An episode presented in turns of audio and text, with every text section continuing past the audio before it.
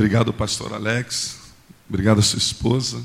Quero agradecer aqui a, a oportunidade, ao carinho dos irmãos. Boa noite, a paz do Senhor. Tudo bom? Prazer conhecer vocês.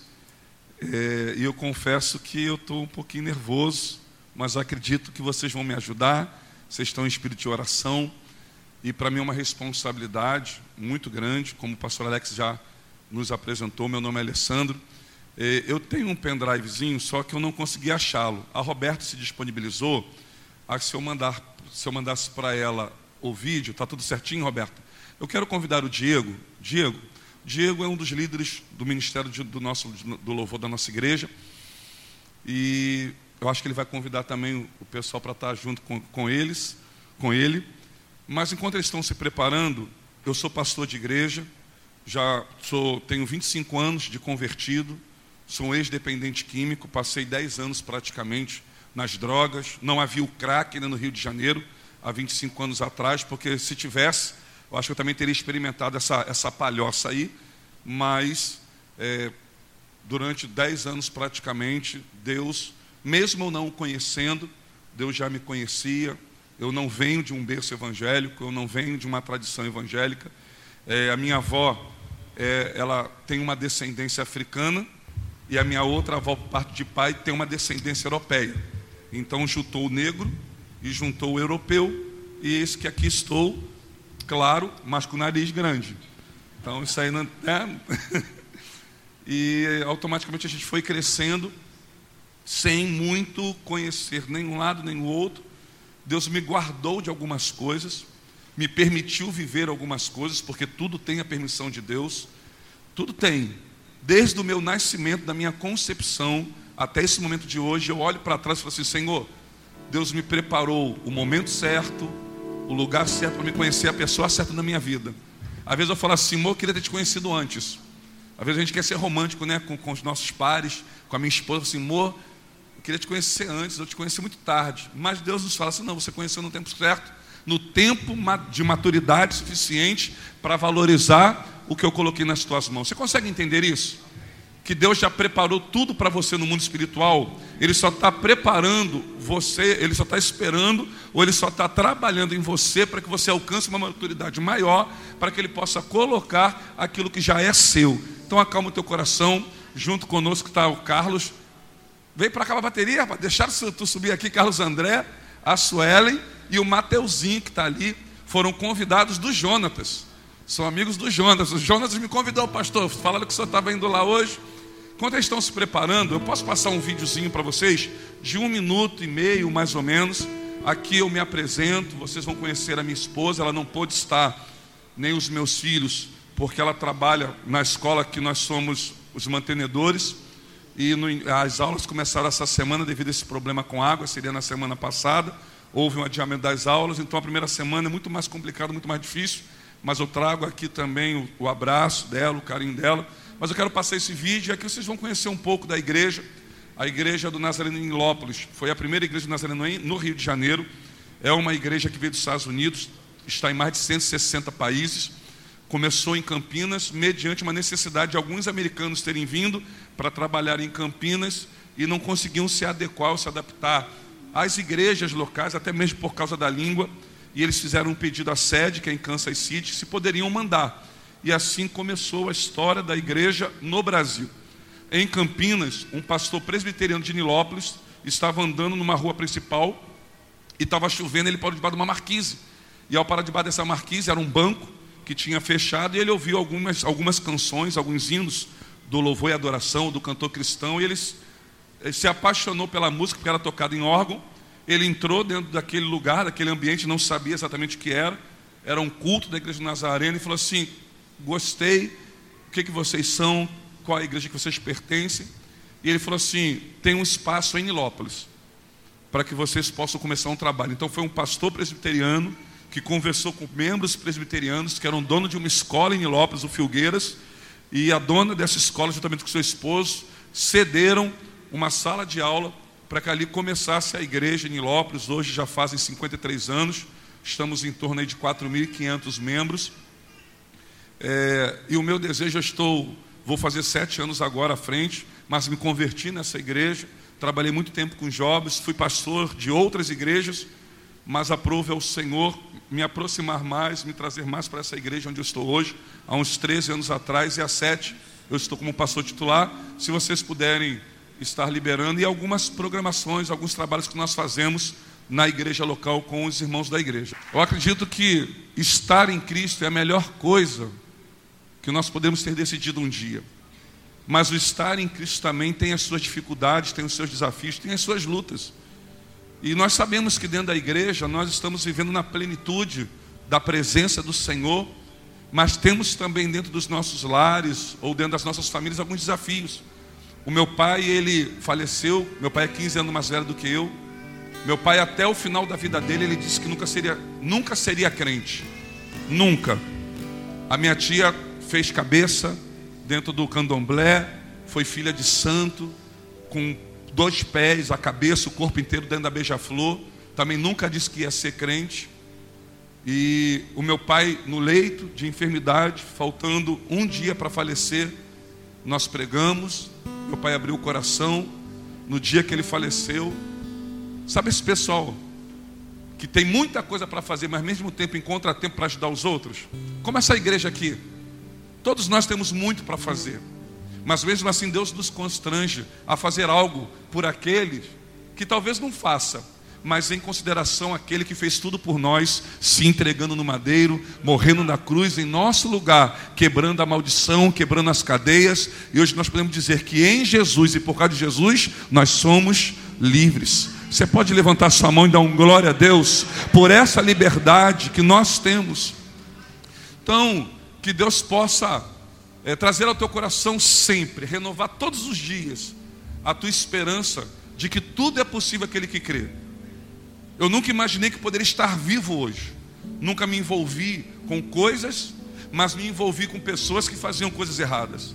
Tive alguns livramentos, não conhecia Deus, e na sua graça Deus falou comigo antes de eu me converter. Sabe o que é isso?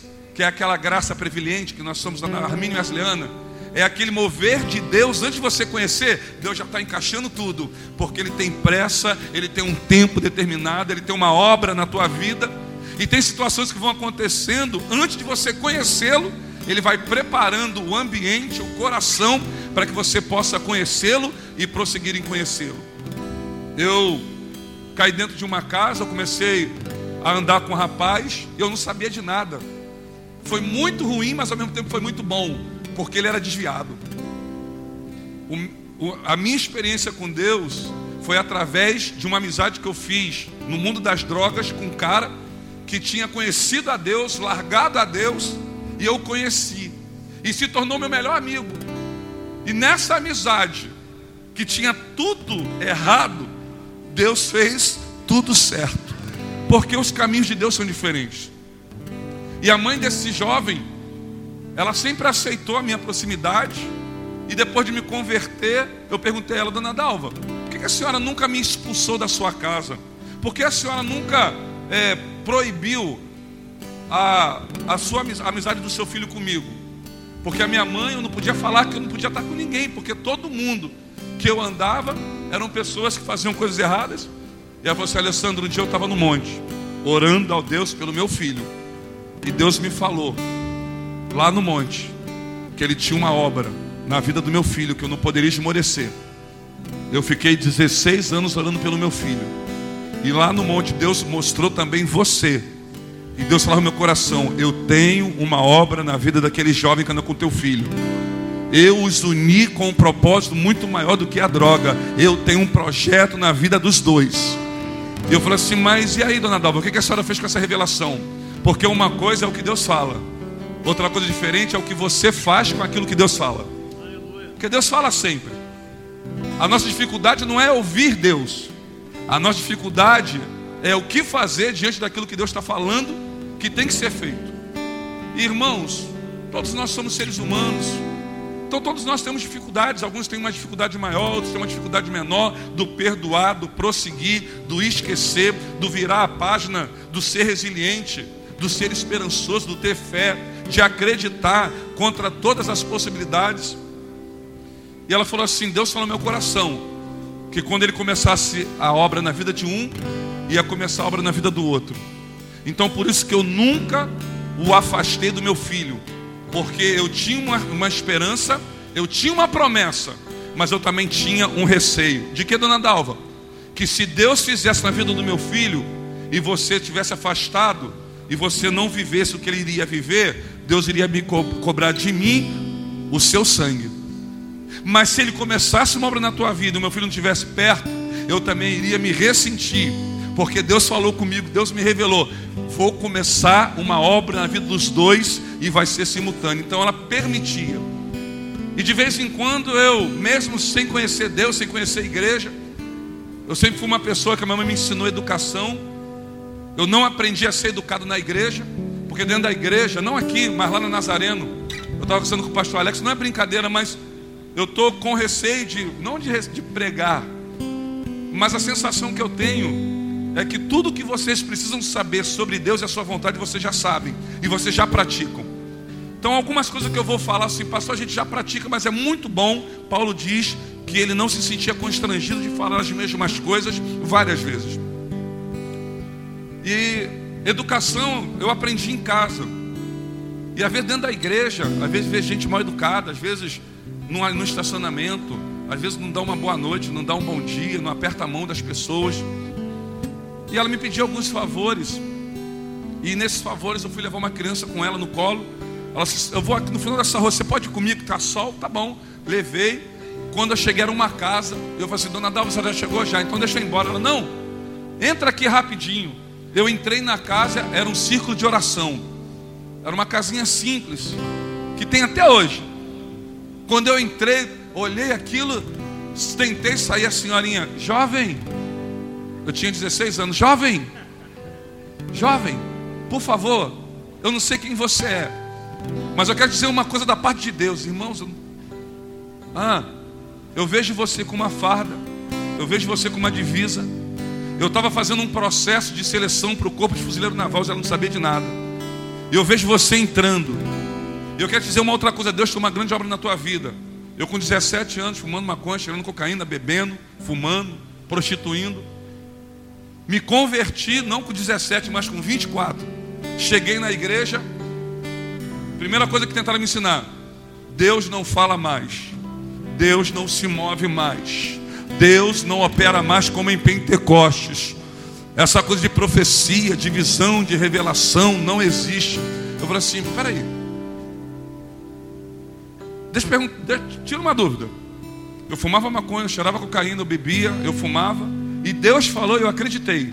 E vocês que têm o Espírito Santo, vocês que estão dentro da igreja, vocês que adoram Deus que é vivo, poderoso, que o seu Espírito passeia no nosso meio, que Ele opera no nosso meio, porque eu creio nisso. Vocês deixaram de acreditar de que Deus é vivo e que Ele não mudou, Ele continua o mesmo ontem, hoje e será eternamente. Igreja, acorda, porque Deus está vivo e Jesus está voltando. Levante a tua mão, abra a tua boca e glorifique e exalte ao nome do Senhor.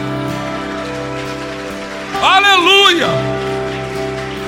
Eu dentro de um morro, dentro de uma favela. A, a, a, polícia invadiu o morro e eu pensei que eu iria morrer. Eu falei assim: Deus, eu não te conheço. Eu nunca fui de igreja. Não sei nem se tu vai me ouvir. Não sei nem se eu mereço, porque eu não sabia quem eu era. Hoje eu sei quem eu sou. Você sabe quem você é? Em Cristo. Você sabe quem você é?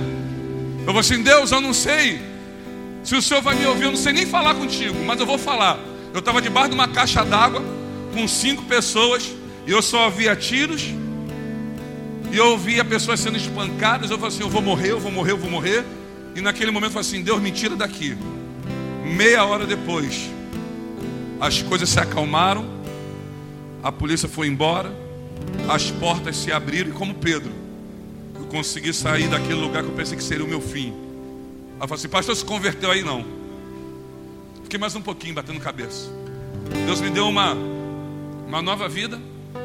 Deus implantou no meu coração sonhos, projetos.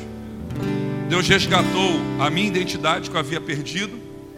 Deus restaurou a confiabilidade das pessoas em mim que havia sido embora. Deus colocou uma menina, que hoje é uma mulher, que acreditou em mim, mesmo sabendo que eu tinha dois meses de igreja, que eu era um ex-dependente químico, mas ela acreditou. Casamos, não podíamos ter filho, e os dois são milagres de Deus. Estamos aqui com um casal que a gente vem acompanhando. Tá aqui, tá ali. Tá com essa barriga toda boba. Nunca vi uma menina, né, com barriga grande, tá tão feliz. Porque foram, foi quanto tempo desejando essa barriga? Três anos. Deixa, sem... Esse aqui teve um problema de saúde, foi para o hospital, ficou lá algumas semanas, todo mundo falou assim, ele não vai sair. Fomos, e a senhora falou assim, pastor,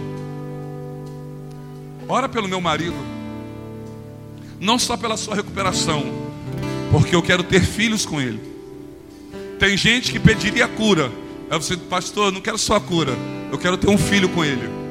Porque tem gente que pensa em um ano, mas tem crente que é como águia, que começa a pensar em 10 anos. Catuca a pessoa que está do lado e fala assim: a tua visão é de um ano ou é de 10 anos? Que tipo de crente você é? Que tipo de intimidade você tem com Deus? Você, a tua visão está em 2020?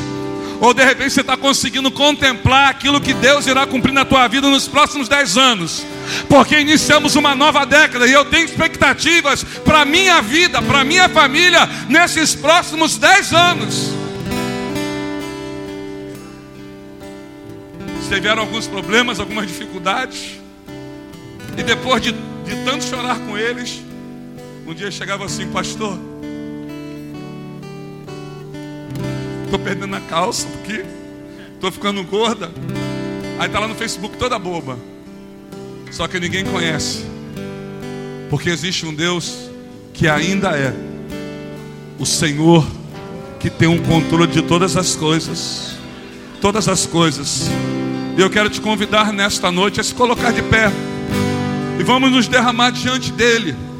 Vamos adorar a ele na beleza da sua santidade.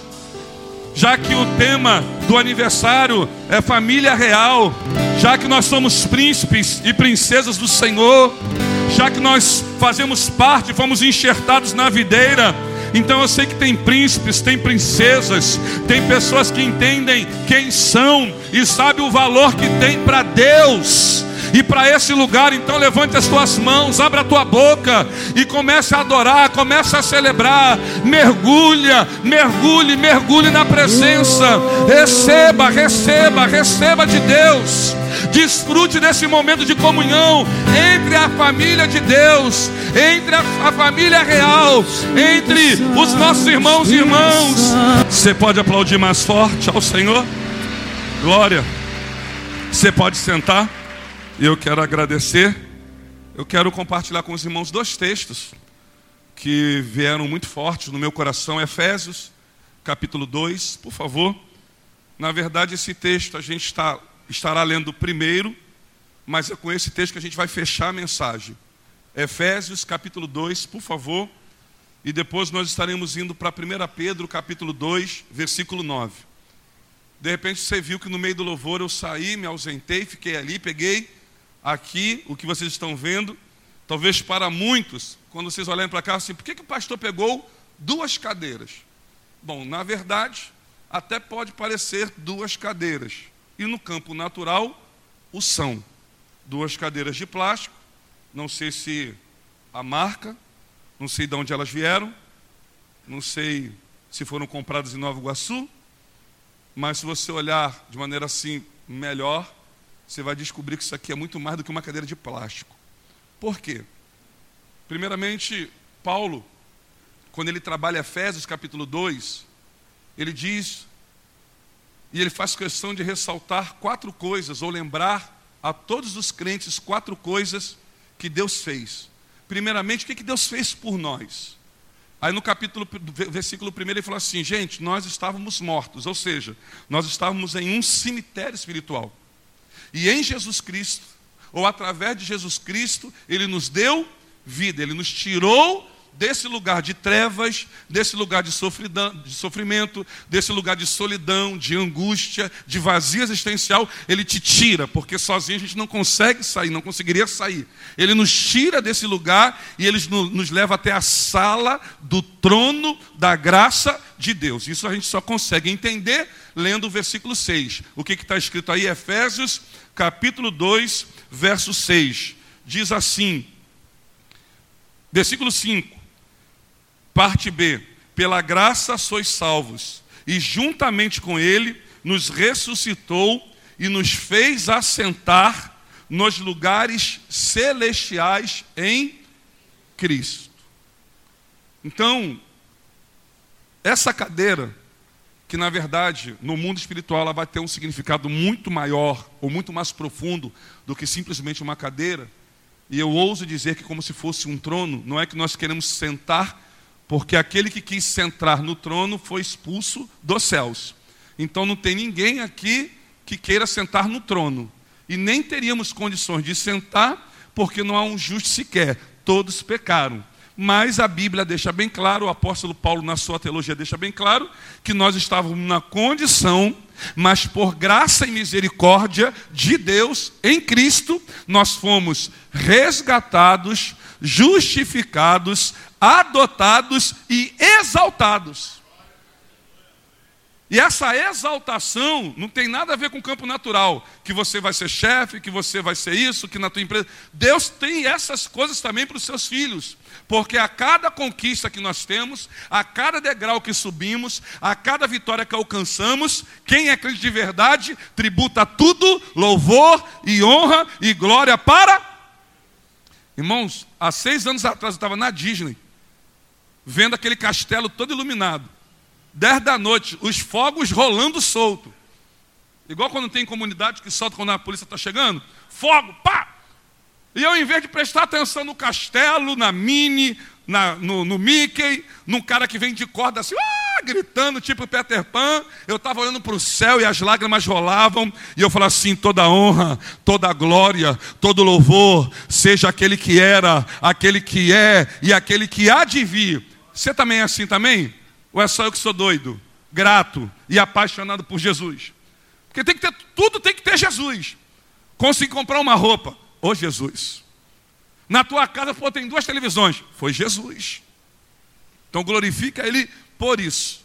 Então ele nos exaltou. Essa palavra exaltar não tem nada a ver nessa questão natural do exaltar, do promover, mas é te levar de um nível a um outro nível nele com Ele. E Deus tem nos levado a outros níveis.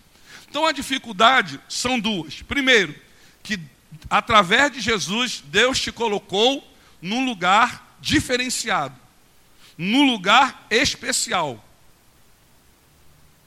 Só que, primeira coisa, que é a dificuldade, muitas vezes a gente não entende o lugar que nós ocupamos em Cristo. Não entendem o lugar que Jesus conquistou para nós quando ele nasceu, morreu e ao terceiro dia ressuscitou. Esse é um problema que muitos cristãos têm. Eles não entendem exatamente quem eles são. Lá na nossa igreja, às vezes a gente vai fazendo assim alguns apelos específicos e tem pessoas que vêm sempre com os mesmos apelos, até para a salvação ele vem de novo. Assim, ah, será que ele acha que que perdeu a salvação ontem, hoje ele ganhou de novo, amanhã ele perdeu de novo e tal. Então, tem que ter essa explicação, tem que ter esse entendimento. Então, a primeira coisa é essa: você, Deus, através de Jesus, conquistou algo que é teu, ou seja, essa cadeira aqui, ou esse trono, ele pertence a Jesus, mas ele tem o teu nome. Mas vamos trabalhar no campo natural? Vamos falar como cadeira. Qual o nome dessa cadeira aqui, pastor? Eu estou na bênção. Enquanto eu estou em Jesus, eu estou na. Você pode falar mais alto isso? Eu estou na. Crente que sabe que é abençoado, ele reclama? Crente que sabe que ele é abençoado em Cristo Jesus, ele se desespera? Sim ou não? Fala mais alto. Não. Crente que sabe que é abençoado, quando as coisas começam a dar errado, o que, que ele fala? Tudo coopera para o bem daqueles que amam a Deus. Tem outro texto também, quando as coisas estão meio assim, é em todas as coisas, não é por todas as coisas. Nós não temos que dar graça por tudo. Porque tem coisa que a gente não. Ah, Deus, muito obrigado porque queimou a geladeira. Não. Eu não estou agradecendo porque queimou. Mas mesmo queimando, eu abro a minha boca e dou glória a Deus por isso. Porque de repente era o que faltava para vir uma geladeira nova. É. E com geladeira ou sem geladeira, sendo frost frio ou não sendo frost free, meu irmão, tem água gelada? Tá bom pra caramba. Tem alguma coisa? Tá ótimo. Porque eu sou daqueles que sempre vou ver o copo do meio para a boca. Tá quase cheio. Agora tem gente que, em cima de ver a vida, pô, o copo está quase vazio. Então a primeira coisa, a primeira dificuldade que a gente tem que entender é a posição que nós estamos. E segundo, é entender que existe alguém que vai fazer, é um ser espiritual, que vai fazer de tudo para te tirar dessa posição que você está. Você não vai chegar, você já está. Porque Ele nos ressuscitou, porque pela graça eu fui salvo, Ele nos ressuscitou e nos fez, passado, assentar nos lugares celestiais em ou com. Ou seja, opa, eu estou na cadeira da. Fala mais alto, eu estou na cadeira da. Então, bateram no carro. Semana retrasada, bateram no meu carro, na linha vermelha, entre o Caju e o Parque Alegria. Na favela mesmo, ali em cima, onde que o pessoal passa. Buraco da Lacraia e o Caju. Bateu o carro ali, um cara lá de Minas. Bateu, olhei, a mala abriu, não fechava. A, a, a, a placa do caminhãozinho entrou na minha traseira. Eu ia fazer um casamento em Búzios. Olhei para aquilo. Aí o rapaz foi. Quando eu, olhei, quando eu tirei a placa, Uberlândia, eu disse, cara, tá de Minas? Eu sou, uai. É mesmo, é. Cara, olha só, não vão ficar aqui no meio do trânsito, atrapalhando o trânsito, olha só, estou aqui um cartão, você já viu, está cheio de adesivo no carro, sou pastor. Se Deus tocar no teu coração e você quiser me ajudar aí, pagar, ajudar a pagar, vai, vamos embora, a gente amarra o negócio aqui e prossegue. Porque eu estou na bênção. Estou na bênção. Bateu no carro, estou na bênção. Isso aí, vamos embora. Parei em Búzios, Rua das Pedras, a mala aberta. Eu peguei um, uma corda, cordinha, tipo um cadastro e amarrei. Eu falei assim, Jeová, guarda o step. Vou lá, tem que jantar, vou lá na Rua das Pedras, vou tomar um açaí, e eu creio. E se também não tivesse step? Glória a Deus, vamos embora. Eu estou na bênção. Porque eu sei que tem um ser que vai fazer de tudo para me tirar da cadeira da. Mas eu estou ligado. Olha para a pessoa assim, fica ligado. Fica ligado. Então esse é o primeiro texto. Vamos partir para o segundo? para nós ganharmos tempo, vá lá em 1 Pedro, capítulo 2, versículo 9 e 10, que fala justamente para a igreja, não é para os que não são da igreja, não é para aqueles que não são cristãos, são para aqueles que estão assentados nas regiões celestiais, em Cristo Jesus, que está na cadeira chamada. É para essas pessoas que Pedro, e Pedro não era uma pessoa inculta, Pedro não era uma pessoa iletrada, ele poderia não ter toda a educação teológica que Paulo tinha. Porque quando você pega a cultura judaica, todas as crianças, elas eram alfabetizadas e elas eram é, inseridas na Torá. Elas conheciam a Torá. Aos 10 anos, se aquela criança ela se desenvolvesse mais do que as outras, elas continuavam dentro do segmento teológico, dentro do ensino teológico das leis, da Torá, dos profetas. E aqueles que não se identificassem com esse segmento, voltavam para as suas casas para aprenderem o ofício dos seus pais, seja marceneiro, seja pescador, enfim. Então Pedro não era uma pessoa inculta, não era uma pessoa, desculpa, ignorante, não era uma pessoa que talvez não soubesse. Ele tinha suas limitações, como nós temos, mas não quer dizer que ele era alguém que não sabia o que falava ou sobre o que falava. Então, o que Pedro, o que Deus usa Pedro para falar, nada mais é do que abrir a mente da igreja ou trabalhar o entendimento da igreja de duas coisas: quem eu sou e por que eu existo. Você pode abrir aí? Já abriu 1 Pedro, capítulo 2, verso 9 e 10. Vós, porém, sois raça eleita, sacerdócio real, nação santa, povo de propriedade exclusiva de Deus, para ou a fim de proclamardes as virtudes daquele que vos chamou das trevas para a sua maravilhosa luz. Vós, sim, que antes não eras povo, mas agora sois povo de Deus, que não tinhas alcançado misericórdia, mas agora alcançaste misericórdia. Há um consenso dentro da teologia ou dentro dos teólogos que existe um texto central da Bíblia, existe um versículo central, um texto que resume ou que esclarece, que nos mostra o quão grande é o amor de Deus pela sua criação. João 3,16. Vamos dizer todos juntos? Porque Deus amou o mundo de tal maneira que deu seu Filho unigênito, para que todo aquele que nele crê não, mas tenha vida eterna. É um consenso de todas as pessoas que estudam teologia, de que esse é o verso central, esse é o texto central, onde mostra, onde revela o amor e o propósito de Deus por sua mais excelente criação, nós. Mas existem outros textos que são tão maravilhosos, tão profundos, tão importantes e tão esclarecedores como João 3,16.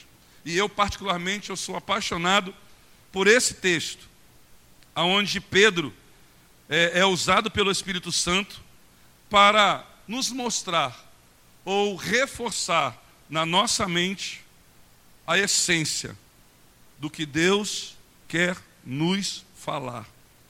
Quem nós somos e o que nós fomos chamados para realizar. Pedro consegue entender isso, qual é o meu propósito, porque até então ele achava que seria pescador, quando Jesus ele morre, ele volta a ser pescador. Jesus vai lá e fala assim: "Não, cara, você não é pescador". Na primeira vez, Jesus disse que ele seria pescador de homens. Na segunda vez, em João 21, ele fala assim: Pedro, tu me ama? Tu é pastor, cara, já não é mais pescador, agora você é pastor de ovelhas. Apacenta as minhas ovelhas. Pedro, ele entende isso e ele pratica isso na vida dele. Qual é o propósito de Deus? Quem eu sou e por que eu existo? E o interessante é que Pedro, ele não somente entende isso e pratica, mas ele consegue envolver toda a família dele nesse projeto, porque ele entende que ele não só fazia parte da realeza, mas ele entendia que quando Deus atrai alguém, chama alguém para ser príncipe e princesa, o alcance desse chamado não é individual, mas ele é extensivo. Ele vai lá na tua casa, ele vai lá no meio da tua família, mesmo aqueles que são resistentes, nós cremos que eles serão alcançados pelo poder da palavra, porque é assim que a gente vence todas as oposições. Apocalipse capítulo 12. Como é que eles venceram? De duas formas: pelo poder do sangue e pelo testemunho que deram. A palavra que sai da nossa boca, ela tem poder. E o testemunho que nós damos convence de que realmente algo novo e diferente está, não aconteceu, está acontecendo na nossa vida. Porque quando fala de proclamar, quando fala de exaltar, quando Pedro fala de que ele nos chamou das trevas para proclamar, para declarar as virtudes daquele que nos chamou das trevas para a maravilhosa luz. Pedro estava empregando uma palavra que fala de você falar das qualidades de alguém. Proclamar é você falar das qualidades de alguém. Esse alguém é Deus. Em uma palavra, quem é Deus para você?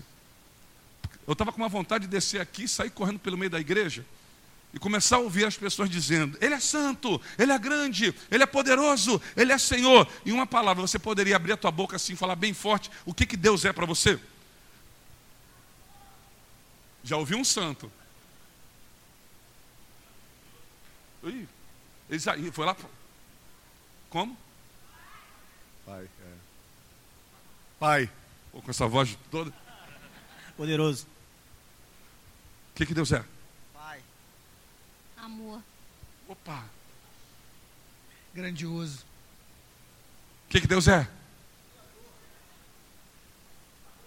Tudo. O que, que Deus é? Tudo. O que, que Deus é? Pai. O que, que Deus é? Poderoso. O que, que Deus é? O que, que Deus é? Ele é lindo. Ih, rapaz, parei aqui. O que, que ele é? Lindo. Mas a gente nunca o viu como ele é.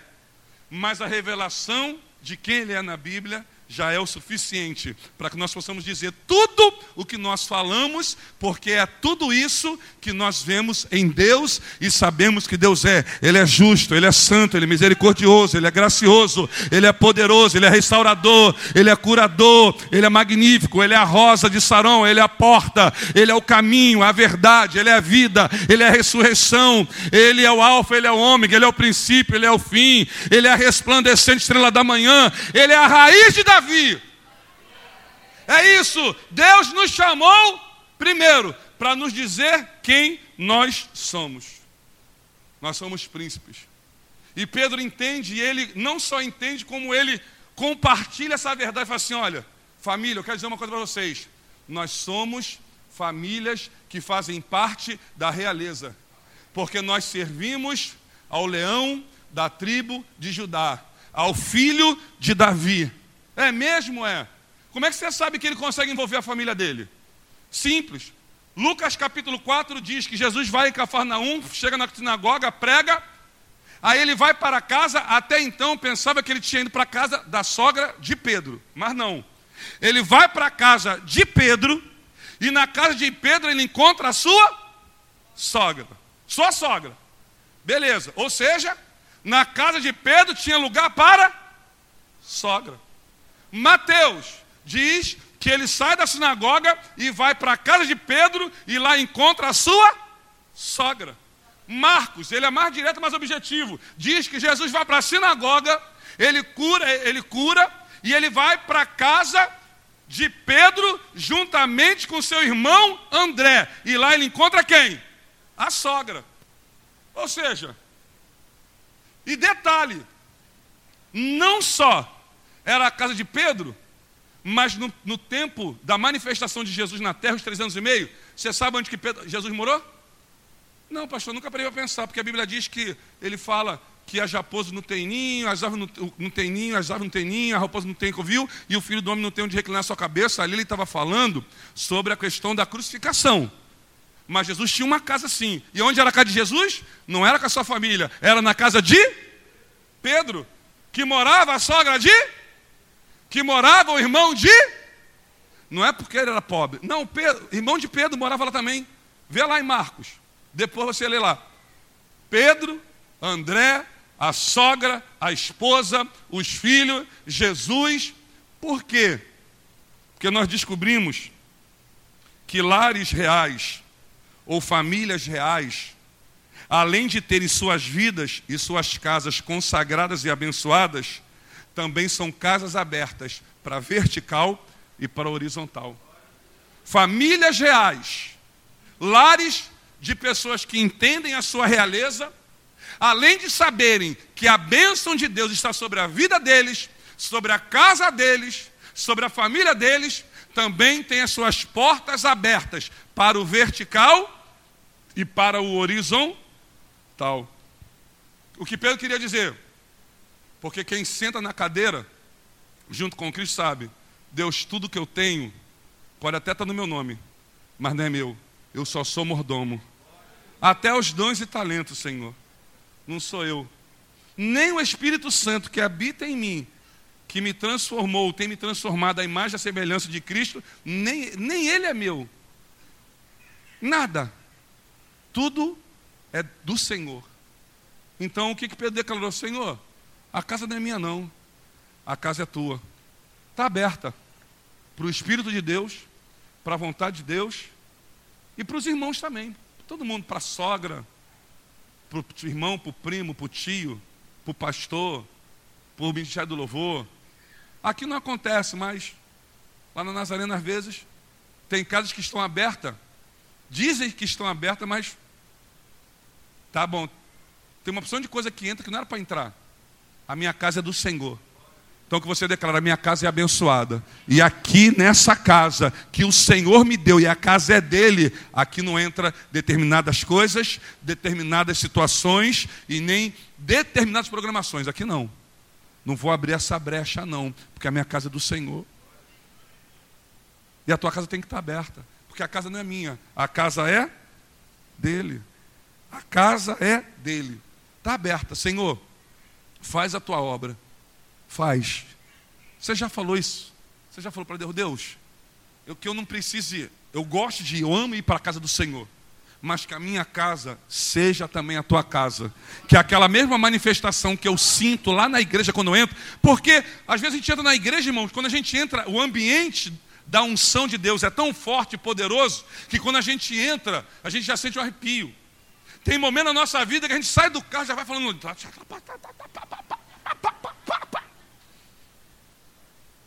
Tem momento que a gente chega na casa do Senhor que os diáconos não estão nem ligados no carro, eles já estão recebendo ali, ah, aleluia, tá a paz do Senhor, irmão, aleluia. Pastor Alex vai brigar? Vai não, porque é unção. Mas Deus não derrama sua unção sobre esse lugar. Deus derrama um sonho onde você está. É lá no teu trabalho. Que você seja portador da glória e da realeza de Deus. Que você seja portador, que você entenda, não é que você seja, mas que você entenda que você já é portador. Você está sentado na cadeira, mas não conseguiu entender ainda a sua identidade. Eu sou portador. E a Bíblia diz, com relação à identidade, que eu sou filho de Deus, herdeiro, pedra viva, santo, amado, rei ramo, justificado, liberto, guardado, aceito e aperfeiçoado. Aí existem vários textos que vêm falando justamente sobre isso. Primeira coisa, lares reais ou famílias reais sempre estarão abertas. Para quem? Para Deus e para os homens. Eu estou vivendo agora uma experiência muito diferente, que está tentando me forçar a ser diferente, mas eu não consigo, porque eu sou da Baixada. Eu saí de uma casa, eu, eu morei na Chatuba, não sei quem conhece aqui a Chatuba. Dos meus 5 aos 10 anos, na Chatuba. Eu conheci o de Cro, preciso morar num lugar que ninguém me perturba. Ah, vou morar na Chatuba. Eu, lá ninguém fecha janela, porque não existe ladrão. Então, morei na Chatuba. Depois, meu pai não estava feliz com a Chatuba, fui morar na Coreia. Aí o pessoal, não, Parque Natural de Nova Iguaçu. Quando fala isso, para mim é Tinguá, Adrianópolis. Aí depois, não, é ali, ó. Tem o, o tênis clube, tem o Mesquitão, tu entra. Eu assim, ah, tu tá falando da Coreia, é. Parque Natural de Nova Iguaçu, a Coreia, eu conheço como a Coreia. Quem tomando banho de cachoeira e aquela coisa toda, vende leite, carne de porco. Aí da Coreia, fui morar com a minha mãe, na Mano Reis. Aí tinha um lugar chamado Mata do Governo. Aí de um tempo para cá, porque a graça que tinha quando tu pulava e o, o pessoal do exército botava você para correr. Agora é Parque Natural do Jericinó. Já ouviram falar? Eu não consigo falar Parque Natural do Jericinó. Os mais antigos, a velha escola, fala assim, cara, é a mata do governo. Porque aquele lugar é do governo, mas, não, mas tem coisa legal lá. Eu comi coquinho de catarro. Alguém aqui já teve essa experiência maravilhosa? Coquinho de catarro. E dentro da mata do governo tinha um lugar que era um pântano, era alagado. Aí tinha uns coqueirinhos assim pequenininho e tinha um negocinho, um frutinho pretinho que parecia jabuticaba, coquinho de cutum. Só que além de tu ter que entrar no brejo, a árvore era cheia de espinhos que parecia quase o tamanho da palma de uma mão. Alguém já não, né? Isso aí não, né? Aí eu passo na Mirandela. Aí um dia desse eu vi lá o cara vendendo jaca no saquinho. Aí eu olhei, goiaba, carambola. Eu falei assim, gente, não acredito. Carambola dava. Vocês lembram? Pessoal né, daqui, dessa, dessa região aqui? Carambola, carambola você dava, assim, era tanto, né? Porque dava carambola. Eu vi o pessoal na Mirandela vendendo jaca. Aí um dia me deram um saquinho de jaca. Aí eu estou comendo. Eu falei assim, pô, estou comendo. Estava gostosa, estava doce, era jaca mole. Aí eu estou comendo aquele negócio, eu assim, pô, mas. Mas daqui a pouco comecei a sentir minha boca colar. Aí eu falei assim, agora sim. Agora despertou o gatilho na memória. Agora eu lembrei da, da minha época de moleque, de subir no pé de jaca, de arrancar jaca. Porque comer jaca tudo limpo, que graça que tem. Quando eu comecei a sentir o visgozinho, hum, hum. A gente comia e passava óleo, não era nem lisa. Eram uns óleos brabo lá, ó, que passava, tchá, aquela coisa toda. Por que que eu estou falando isso? Porque quem sabe o valor que tem, não se sente inferior com as coisas simples ou pequenas que está realizando. Quem sabe o valor que tem, não se sente abalado, não se sente inferior com as coisas simples, pequenas que está realizando ou está recebendo. Aí sai da Mano Reis, aí aluguei uma casa. Não, pastor, agora sou, está aqui, assumiu aqui a igreja, pô, a sua casa lá, né? Vamos botar um senhor numa casa maior. Irmãos, quando eu cheguei no banheiro, eu fiquei já impactado. Quando eu cheguei no banheiro, eu tinha que dar três passos para pegar o sabonete. Porque na casa que eu morava, né, tipo assim, porta de acrílico, aí tu tinha que abrir, tu entrava assim, aí fechava, se tivesse alguém sentado no vaso não tinha como entrar, o teto era da altura da minha cabeça, assim, tu botava o dedo assim no teto, aí tu ficava, não podia nem ficar muito tempo sentado lá, fazendo número dois, porque aquele negócio, aquele calor na tua cabeça, não tinha telhado, era só laje mesmo. Quando eu entrei, eu falei assim, gente, eu tenho que dar três passos para pegar o sabonete. Aí um dia eu falei assim, cara, deixa eu ver um negócio aqui. Botei a família inteira. Vamos tomar todo mundo banho junto. Pá, e ainda dá. Pá. Cheguei no quarto. O rapaz falou assim, não, já vem aqui conhecer o quarto. Aí tinha um armário já, quando eu já cheguei, já fiquei impactado, né? Já tinha os armários tudo pronto, que era tudo planejado. O cara que foi embora não tinha como levar, já estava tudo preso. Aí fui olhando, pô, beleza. Minha esposa falou assim: essa porta é minha, essa porta é minha, essa porta é minha, essa porta é minha. Aí daqui a pouco ele, abre essa porta aqui. Aí eu falei assim, por quê? Abre essa porta. Quando eu abri, aí tinha um negócio assim por dentro, eu assim, rapaz, eu só vi isso em filme na cara de bacana. Quando eu entrei assim, ó, aí tinha uma banheira. Irmão, eu com a minha esposa só entrei, fiquei três anos naquela casa, só entrei uma vez. Os moleques usavam de piscina quase toda semana. Tchá, tchá, compramos sais de banho, compramos espuma, espuma. As crianças que pá, pá, pá, pá, aquela coisa toda. Pai, entra aqui, pai, vamos brincar de achar bola de gude. Então vamos embora. Tal. Aí saí do lugar, fui para um prédio. Estou há um mês e meio no prédio. Aí, bom dia. Assim, o sangue de Jesus tem poder. Eu faço parte da realeza. Não, não pode. Eles não vão me mudar. Eu vou entrar, eu sou barraqueiro, eu sou da Baixada mesmo. Pessoal que mora tudo na Baixada pensa que mora na Baixada. Não, não, vamos. Bom dia, bom dia, bom dia, bom dia, bom dia. Bom dia, bom dia, bom dia. Vamos, vamos, é? Não, aqui, o, o, prédio aqui, não, não, o prédio aqui, bom dia. Vamos embora, vamos quebrar esse negócio, vamos falar com as pessoas. Vamos falar. Vamos falar. Eu falei assim, a partir de hoje eu não falo com ninguém. Não querem falar comigo, eu também não falo com ninguém. Aí Deus falou meu coração, ai de ti. Ai de ti se não falar, continua dando bom dia, ainda no elevador, se ninguém falar contigo, tá bom dia. Se é de qual andar mesmo, qual, qual apartamento seu, a sua do 607, tal. Quiser tomar um cafezinho lá em casa, pode tomar. Pode tomar. Aí o pessoal, pastor, acho que tu pode ser síndico. Eu disse, não, rapaz, já basta a igreja. Já basta igreja. Não, tem um cara maneiro, legal. Não, não, não, não. Não. Famílias reais têm os seus corações e as suas casas abertas, tanto para o mover de Deus, quanto para o querer de Deus. Amém? Uma outra coisa, família real, como já diz o nome, é rica. Estou a pé, mas sou rico. Estou com uma Fiat. Tô, tô, tô, Sou rico. Olha para a pessoa que está do céu assim: Você é rico. Você é rico. De Gênesis até Apocalipse, a Bíblia diz: Você tem uma herança. Você é rico em Cristo Jesus. Levanta a tua mão, abre a tua boca e glorifica o nome do Senhor.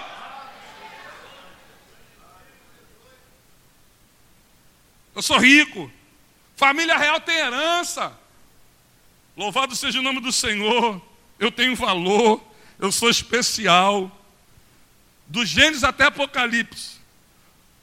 Uma das coisas que mais aparece é a questão da herança. E quando eu falo de herança, o que, é que eu tenho que saber? Primeiro, que ela é real, ela existe, está lá na tua conta. E quanto mais de Deus você buscar, mais a tua herança vai aumentar.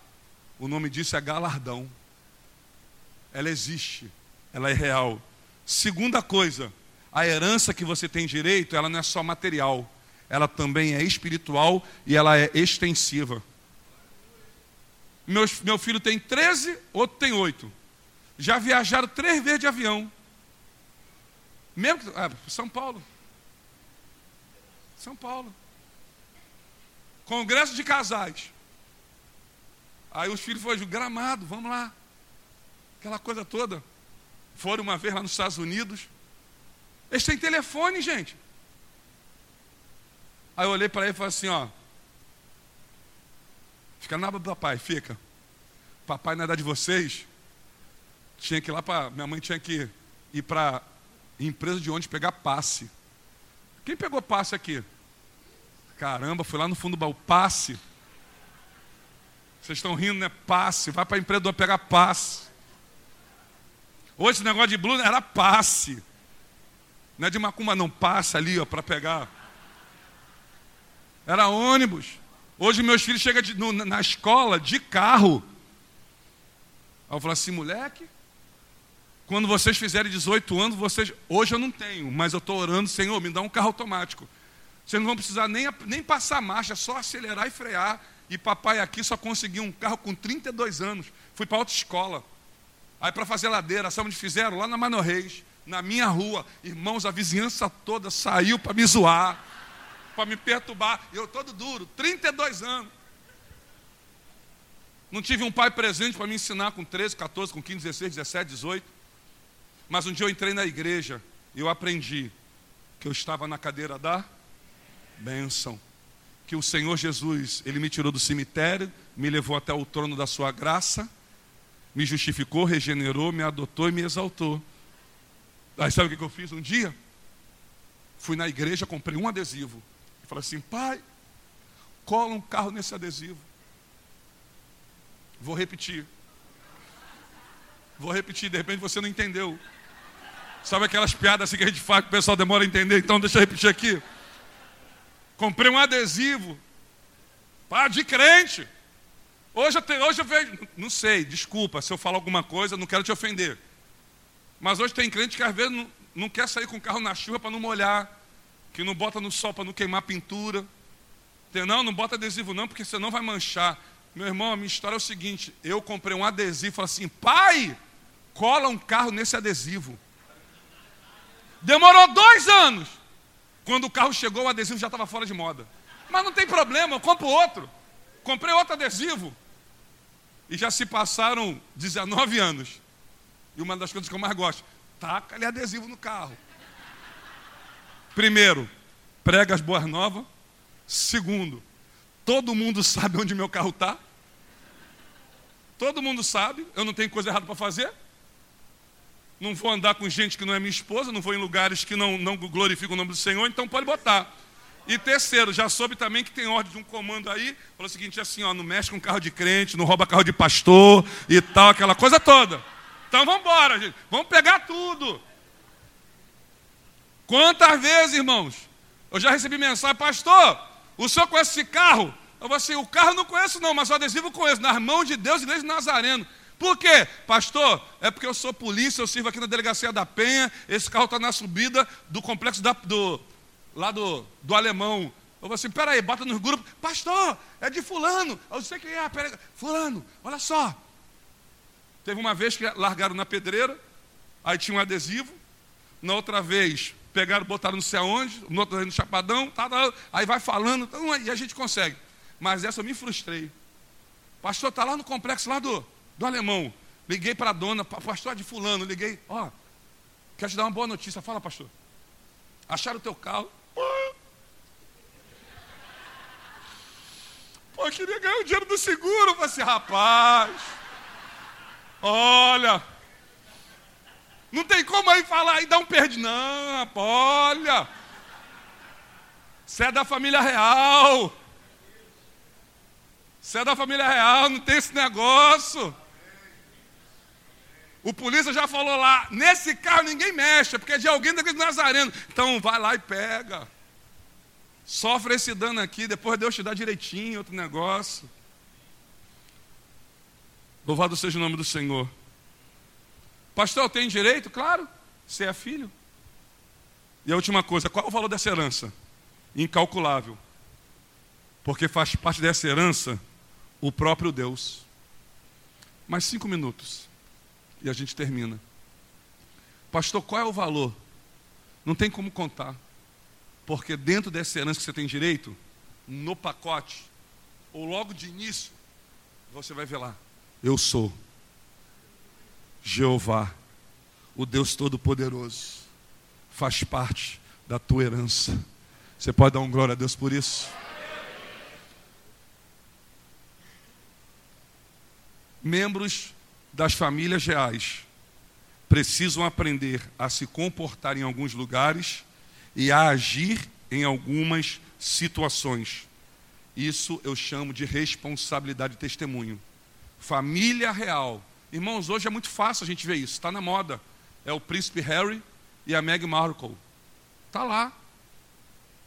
Não, não é tão difícil. Está em, tá em voga lá. Não, você não pode ter Facebook, você isso aqui, olha isso aqui, você cuidado com não apertar de mão. Por quê? Família real não tem só o bônus, tem também o ônus. A gente tem responsabilidade, gente. A gente tem compromisso. Nós temos compromisso com Deus, nós temos compromisso com o Espírito Santo, nós temos compromisso com a nossa consciência, nós temos compromisso com a nossa igreja, nós temos compromisso com o nosso pastor, amém? Com a sua família, de quê? De orar. E nós temos responsabilidade de dar um bom testemunho. Louvado seja o nome do Senhor. E para terminarmos, Pedro ele fala sobre identidade e propósito. E Paulo fala, Paulo fala sobre a cadeira. E quando a gente senta nessa cadeira, nós temos que entender e aprender algumas coisas. Primeiro, quando eu sento aqui, eu tenho que aprender o que é humildade. Porque eu não sou diferente das pessoas. Eu não posso me comportar como se eu fosse melhor do que a das pessoas porque eu não vim para ser servido. O Senhor me tirou das trevas e me trouxe para a luz e me fez assentar com nas regiões celestiais para servi-lo, para adorá-lo. Você pode levantar a sua mão e glorificar o nome do Senhor por isso, servir. Quando Deus nos coloca nessa cadeira, não é para nós ensinarmos, é para nós aprendermos. Sabe qual é o problema que eu tenho encontrado? dentro do segmento cristão que tem muita gente que senta nessa cadeira e acha que já sabe tudo. Ele já, não, eu não vou, não, vim para um curso, vim, não, eu já sei tudo. Ele prega, aí ele quer que todo mundo ouça. Mas se uma outra pessoa for pregar, ele não fica, ele não vem, ele não se interessa. Quem senta nessa cadeira experimenta algo sobrenatural. Romanos 5,5. E o Senhor derrama do seu amor sobre os nossos corações, através do Espírito Santo. Quando a gente senta aqui, a gente começa a descobrir o que é servir, o que é humildade. Que Ele cresça, que eu diminua, que Ele apareça, que eu me constranja com a. Estou aqui, quero diminuir, que o Senhor cresça na minha vida, quero descer e o Senhor ser exaltado, quero servir e não ser servido, quero amar a Deus e ao meu próximo como a mim mesmo. E esse amor que é derramado, ele nos ensina que o reino está acima dos nossos interesses pessoais, das diferenças e das divergências que podemos ter. E a última coisa que eu quero falar, quando a gente senta nessa cadeira, o Espírito Santo nos lembra: tem só essa cadeira, não, meu filho. Todo trono tem duas cadeiras, do rei e da rainha. Como assim, pastor? Sentamos aqui, mas nós temos que lembrar que tem outra cadeira E sabe quem é que senta aqui? Não tem o teu nome. É o Deus Todo-Poderoso. É ele que é o motorista.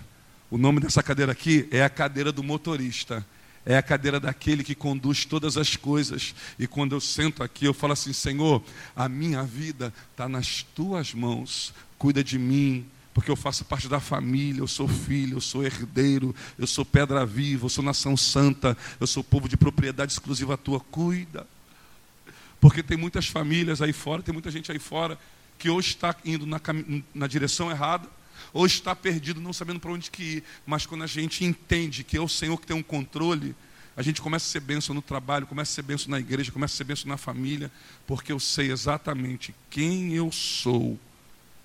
E eu sei exatamente o que Deus quer de mim. Você pode fechar os teus olhos?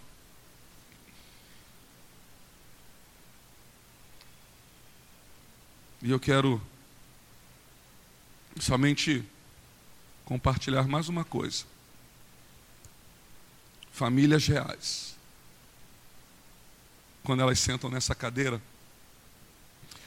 elas sabem o seguinte: Pai, no mundo nós vamos ter aflições, mas a gente tem que ter bom ânimo, porque o Senhor venceu. O Senhor venceu. O Senhor venceu. Quero convidar o Ministério de Louvor, com a permissão do pastor Alex. Famílias reais. Elas precisam entender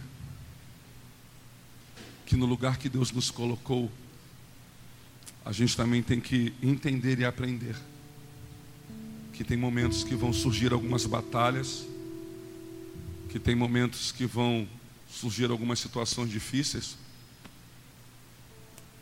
mas nós entendemos um princípio que a Bíblia fala, que Josafá nos ensina. Olha, ficai de pé, ficai parados e adorai ao nome do Senhor. E saibam de uma coisa: a batalha, ela não é de vocês, a batalha é do Senhor. A batalha é do Senhor.